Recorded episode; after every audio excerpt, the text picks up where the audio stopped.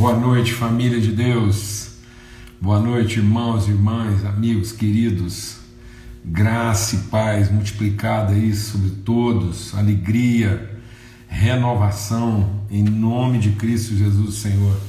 Sejamos todos renovados aí em alegria, em esperança, em fé. Amém? Muito bom, graças a Deus. Aí chegou a nossa hora aí de ter esse tempo de comunhão, de relacionamento. Amém? Grande privilégio, podemos ir nos assentando nessa mesa preparada pelo Senhor aí na nossa viração do dia. Temos mais um tempo de comunhão, de relacionamento. Grande privilégio mesmo. Amém? Vamos chegando aí, os irmãos vão né, se, se aconchegando aí, cada um encontrando o seu lugar na mesa e muito bom poder encontrar todos aqui, ter essa relação renovada aí de, de amizade, né, de, de fé, de comunhão. Ainda que à distância, vamos nos conhecendo, vamos compartilhando virtude, né, compartilhando o Espírito, em nome de Cristo Jesus. Bênção demais, muito bom. Que alegria, que privilégio. É, Para quem está chegando aí só hoje, né, alguns irmãos vão aí, irmãos e irmãs vão, vão chegando aí e vão tendo contato. É um grande privilégio, uma grande alegria estarmos todos juntos aí nessa mesa. Amém? E dá tempo ainda de você convidar alguém, chamar mais alguém para essa mesa. E quando eu digo isso, é porque essa é uma recomendação, né? Deus diz assim que Ele prepara uma mesa para os seus filhos e que depois a gente tem né, o sublime desafio, a nobre responsabilidade de convidar outros, de, de chamar outros para ter lugar à mesa, né, para participar com a gente desse tempo de, de comunhão. Amém? Muito bom mesmo. Grande alegria, graças a Deus. Então, é, Forte abraço a todos aí. Vamos ter uma palavra de oração. A gente está. É, é isso também. Eu fico imaginando aí, viu, Joana? É, é, muito bom, né? Essa antecipação enche o nosso coração assim de esperança e fé. Bem, e a gente tem que olhar né, para isso, para essa esperança, quando Jesus fala, estou indo preparar. É... Amplexos paternos, amplexo é forte, hein, Max? e, e essa, essa, essa esperança né, de, de, um, de um desse, desse encontro né, na presença do Pai, definitivamente, né, que Jesus prenuncia, ele diz: Eu estou indo preparar lugar para vocês. É, a gente não tem que olhar para isso como uma expectativa de futuro, né?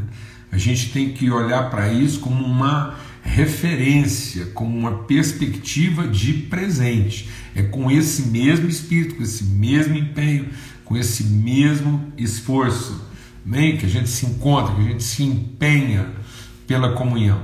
Então muitas vezes a gente tem a tendência de projetar isso para o futuro, em vez de ter isso como referência para o presente. Amém? Então não viva uma vida projetada para o futuro, mas receba da eternidade uma referência para o seu presente. Então a gente se esforça para cada dia mais, com mais intensidade, com mais empenho, com mais esperança, com mais esforço, a gente avançar nas nossas relações. Tem gente que às vezes olha para os seus relacionamentos e, e, e a, a, fragilidade dos seus relacionamentos fazem com que eles desanimem é, a respeito do seu futuro. Sendo que a gente tem que olhar para o nosso eterno e sermos encorajados para o nosso presente. Então, a relação com Cristo, essa mesa da eternidade, tem que inspirar nossas mesas de hoje. Então, para que você não sente a mesa lamentando né, a, a, a pouca. A, a, a, a, pouca comida no sentido de, de, de, provisionamento, mas entendendo que há muito mais para ser revelado e que há uma fartura, uma abundância de Deus a ser derramada nessa mesa para edificação de todos. Então nós temos uma referência de plenitude e é com base nessa referência que nós somos encorajados hoje. Porque senão você fica projetando isso para o futuro, aí você olha para o presente, aquilo não, uma coisa não condiz com a outra, e a sua expectativa de futuro pode trazer uma frustração de presente, mas a sua perspectiva de eterna pode trazer uma esperança presente. Amém? Aleluia, graças a Deus. Vamos ter uma palavra de oração em nome de Cristo Jesus, o Senhor. Pai, muito obrigado porque o Senhor colocou diante de nós uma referência de eternidade um padrão, um modelo. Oh Deus, em Cristo Jesus, Ele celebrou entre nós, tudo foi. Ele foi a expressão, Ele é a expressão viva de como essa mesa pode celebrar, diante de todas as dificuldades, diante de todos os desafios, diante de todos os aparentes é, desapontamentos que poderiam estar naquela mesa. Ele, ele entregou-se na certeza de que aquilo prefigurava, aquilo era um prenúncio de eternidade. É com essa esperança que nós nos empenhamos fortemente na comunhão, ó Deus, e nas relações, no nome de Cristo Jesus, o Senhor.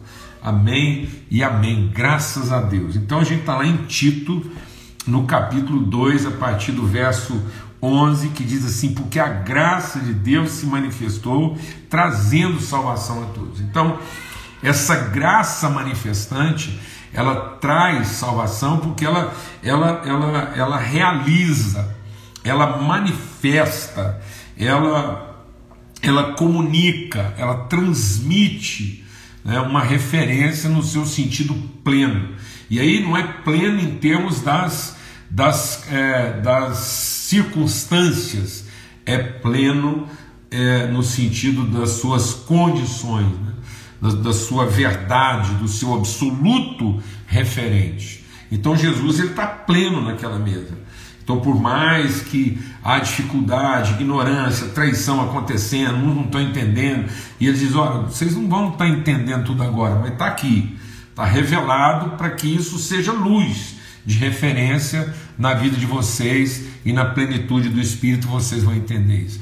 Amados, se a gente parasse aqui só para entender isso, essa, essa manifestação de graça, porque eu, eu, continuo insistindo, às vezes as pessoas estão sempre pensando na, na, na graça é, é, recebida, no sentido do favor recebido, e não da graça transmitida, no sentido da virtude comunicada.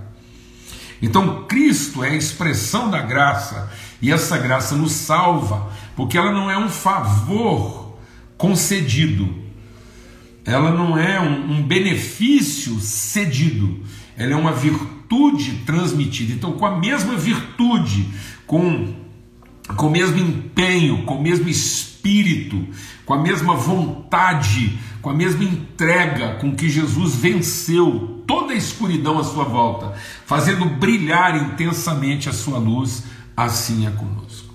Aí é que está a nossa salvação. A nossa salvação não está em uma circunstância totalmente favorável, mas a nossa salvação está numa condição totalmente inabalável. O, o ser pleno e inabalável diante de circunstâncias desfavoráveis. Glória a Deus, amados. Essa é a mesa que Deus nos coloca. Você, nós somos a referência inabalável, o testemunho, a luz inapagável, invencível. Assim brilha a vossa luz, assim brilhou a sua luz, e as trevas não puderam prevalecer contra ela. As trevas não podem prevalecer contra a luz de Deus. Então, assim brilhe a vossa luz, a nossa luz. Essa é a mesa. Então, essa é a graça que se revela. Então, ela nos educa, ela nos ensina. Né? Então, essa é a graça operante. Muitas vezes a gente vai misturando as coisas achando que tudo é a mesma coisa. Não. Nós temos, nós temos significâncias distintas da mesma virtude. Então, a virtude de Deus, qual é a virtude de Deus? É o seu amor, sua bondade. Deus é bom sempre.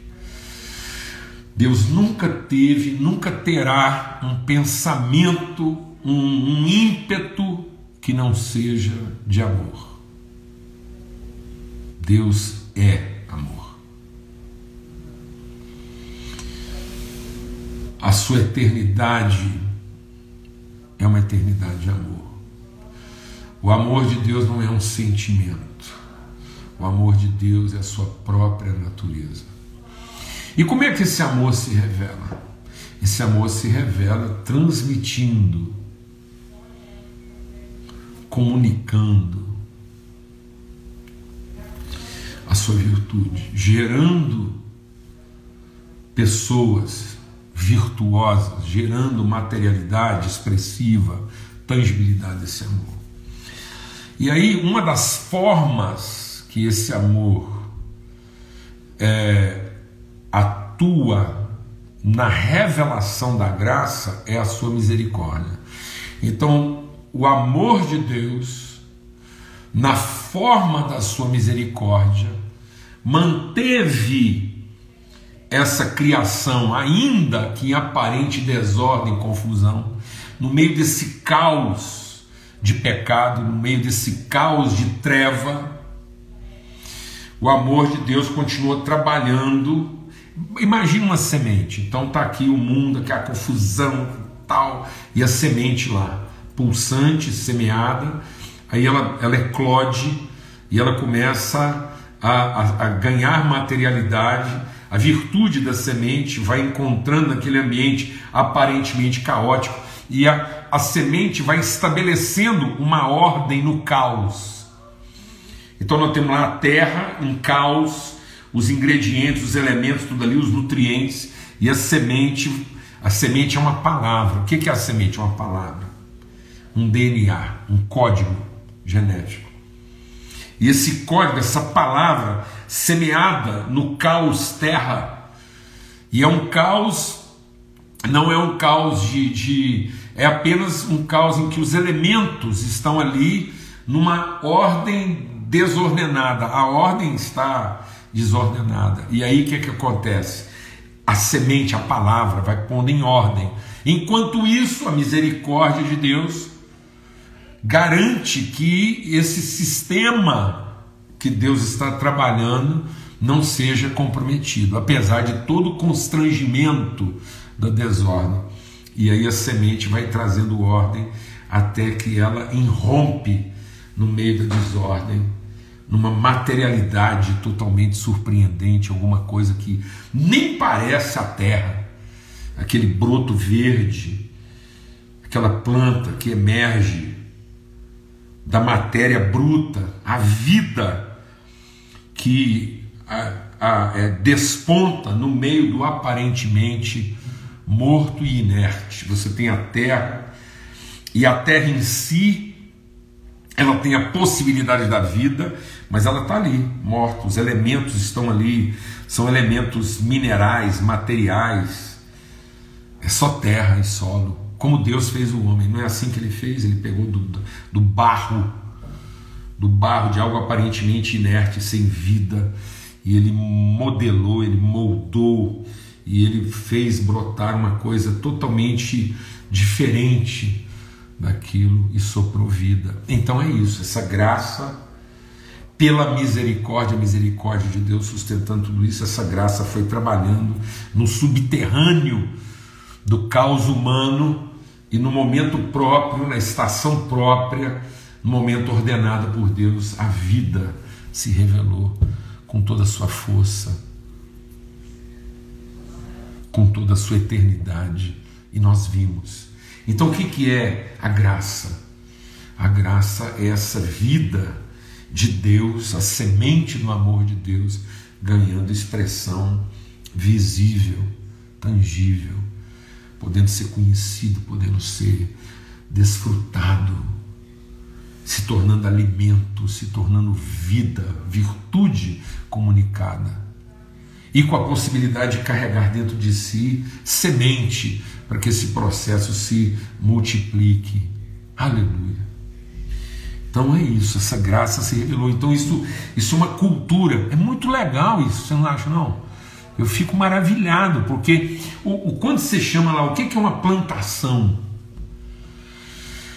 Então, uma plantação de uvas, de trigo, é uma cultura, porque aquilo não é só o resultado, não é só o trigo que você colhe, mas é a cultura que se estabelece. Pronto, agora aquele terreno que antes era só caos, aquilo que era só terra inóspita, desértica, agora é um jardim, é uma cultura. Então tá vendo? O que o espírito quer produzir em nós não é um resultado isolado, não é um não é um problema resolvido, mas é uma cultura, é uma terra que antes desértica, inóspita, mineral, é, é, inerte, se torna agora um ambiente de cultura de revelação, de permanente e continuada manifestação de vida. Amém? Glória a Deus. Aleluia. Então, por isso que isso tem que ser o que? Cultivado, trabalhado. Lembra que a gente falou sobre isso, né? Então, e aí ele, o que, e aí como é que isso? Então você tem que abandonar, você tem que deixar, você tem que, que abdicar, você tem que sacrificar.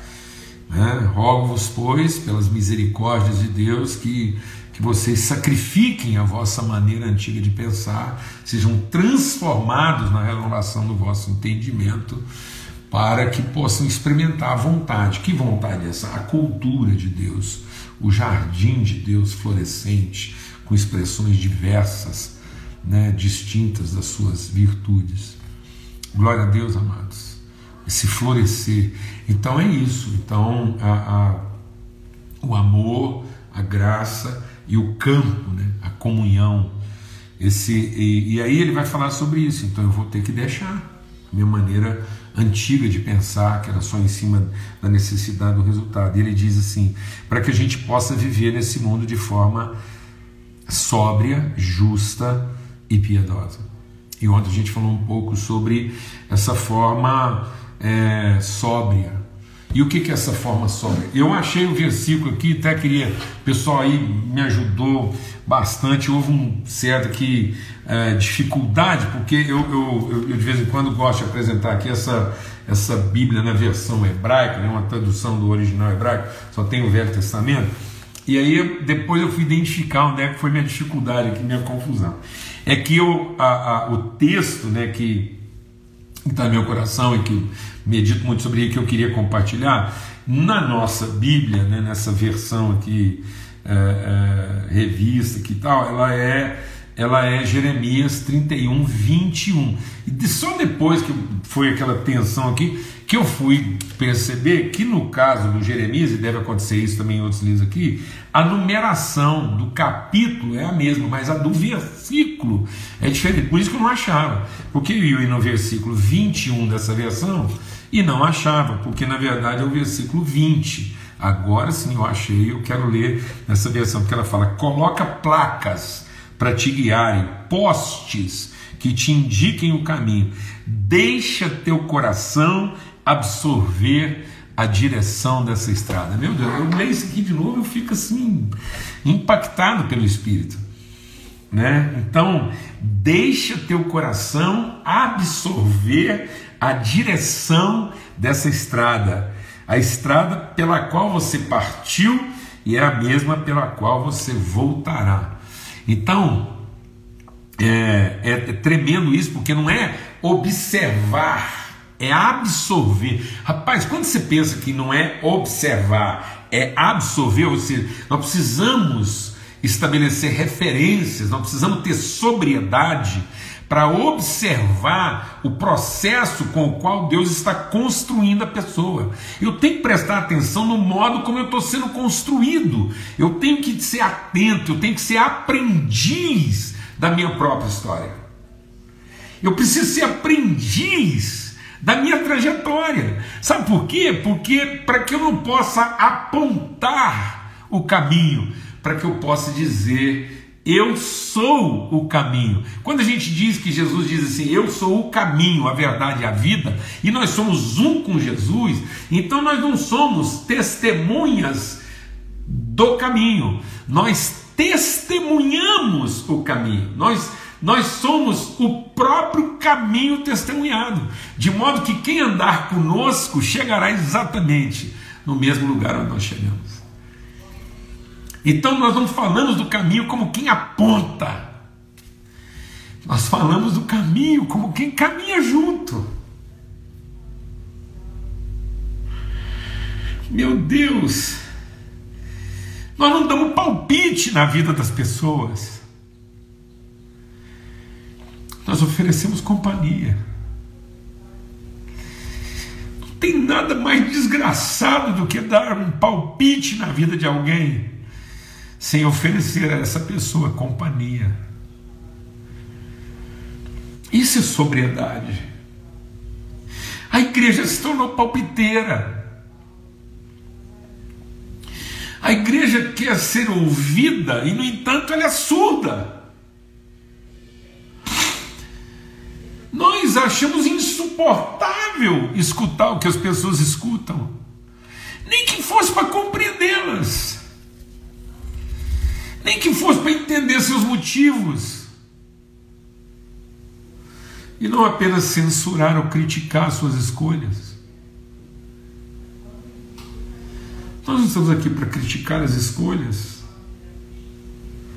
Nós estamos aqui para ajudar as pessoas a entender o sentido. Então, isso é sobriedade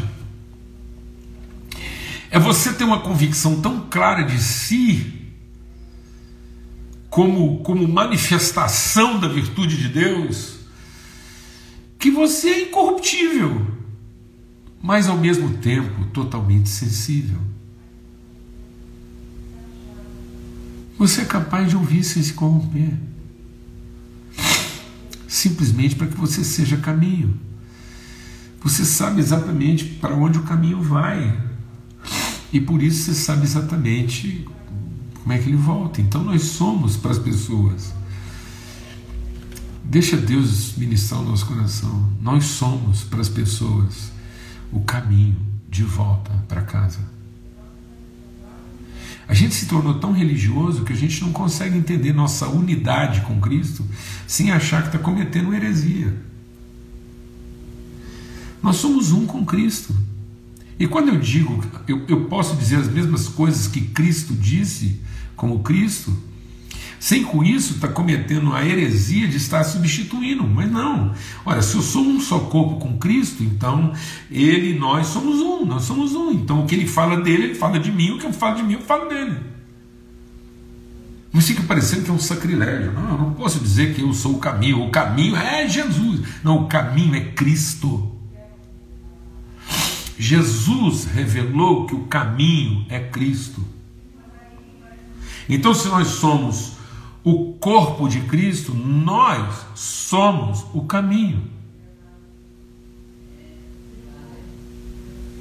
Nós não estamos aqui para dar testemunha, nós não estamos aqui para dar testemunha de Jesus, nós estamos aqui para ser testemunha de Cristo ser a expressão visível e materializada de quem Cristo é. Conviver conosco é conhecer o caminho. O caminho é isso, a nossa comunhão, a nossa relação. É o caminho, é o caminho para a vida, é o caminho para o significado de tudo, é o caminho para o entendimento é o caminho para a luz. Jesus não mandou a gente apontar onde a luz fica. Jesus não disse, olha, diga para todo mundo que a luz sou eu. Ele não falou isso. Ele diz: seja a luz de todo mundo.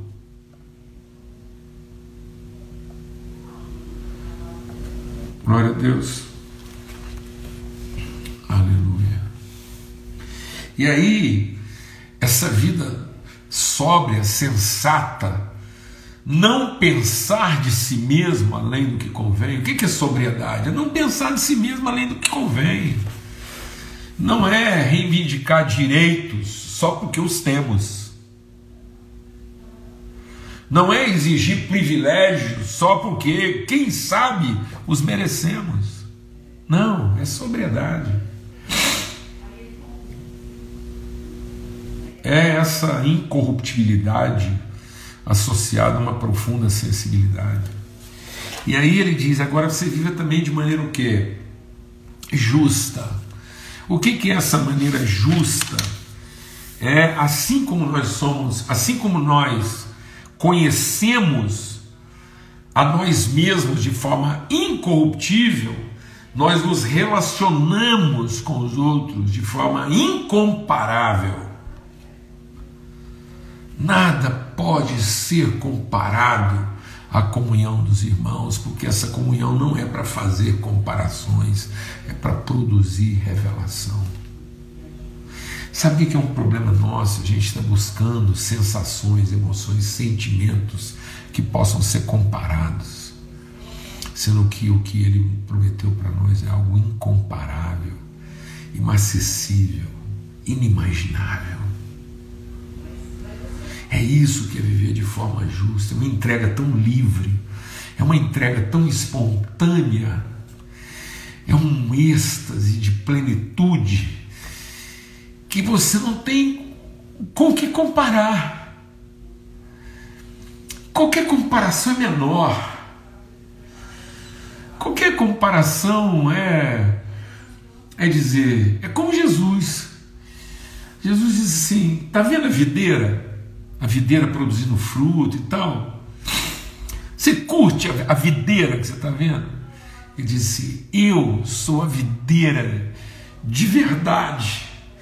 Então, não é comparar as nossas relações a algum tipo de sentimento e emoção que a gente possa sentir com outra coisa. Não. É comparar todas as outras coisas com a referência absoluta da alegria e da certeza que nós temos das relações, de modo que então nossas relações são tão justas, são tão livres, são tão espontâneas que elas passam a ser a referência de todo o resto. De modo que eu não quero que as minhas relações me deem a alegria e o prazer que eu encontrei em alguma outra coisa. Não, eu quero que todas as coisas conheçam a alegria que eu tenho nas minhas relações. de modo que as minhas relações não, não se justificam nos prazeres que elas me produzem, mas todos os prazeres têm como referência a alegria da nossa relação.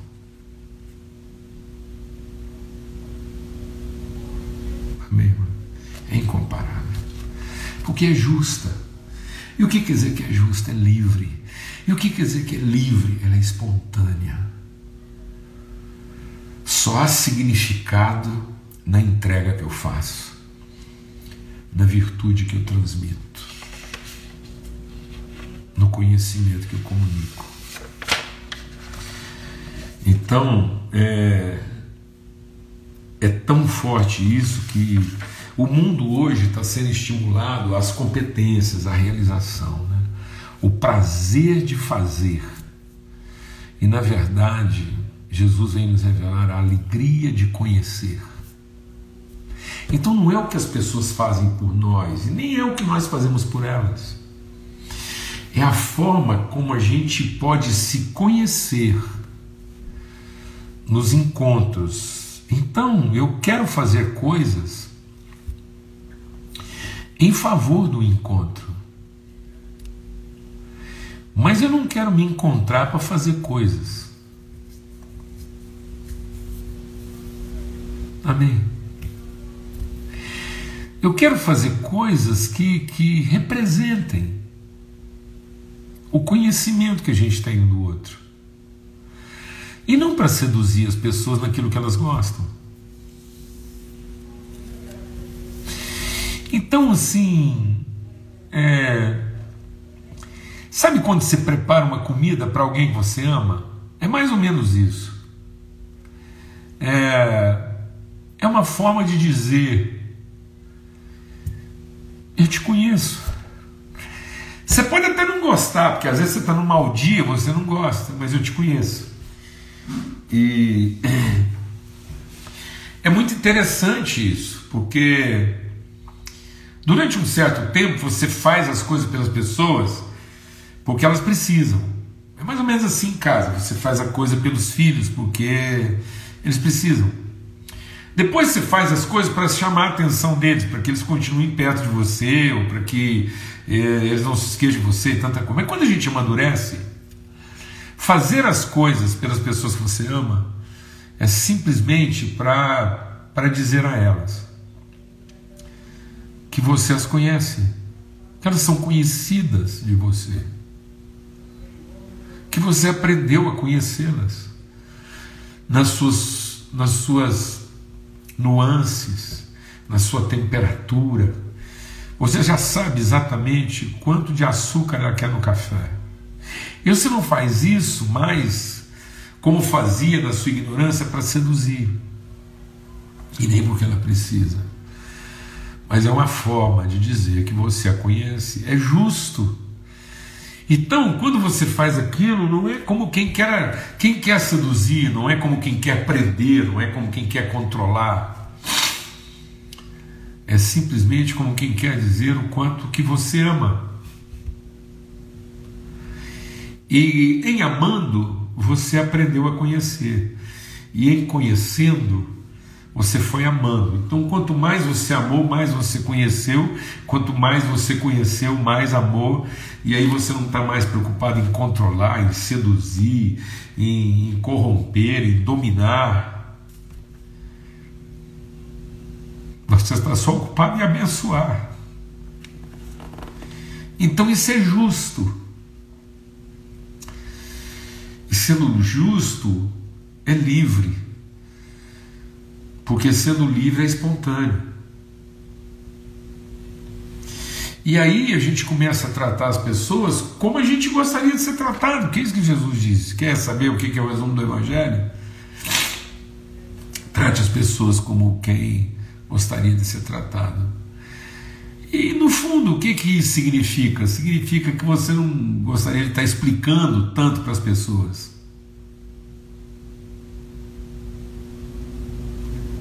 Como é que você está se sentindo? O que, que você está pensando? Porque a gente se conhece. Há uma percepção. Né? E aí a gente para de tratar as pessoas querendo dizer a elas como é que a gente gostaria de ser tratado. Porque às vezes a gente, em lugar de tratar as pessoas como a gente gostaria de ser tratado, a gente passa o tempo inteiro ensinando as pessoas como é que a gente gostaria de ser tratado. Forçando, exigindo, reclamando, cobrando das pessoas como é que a gente gostaria de ser tratado. E sabe, amados, nós amamos porque Ele nos amou primeiro.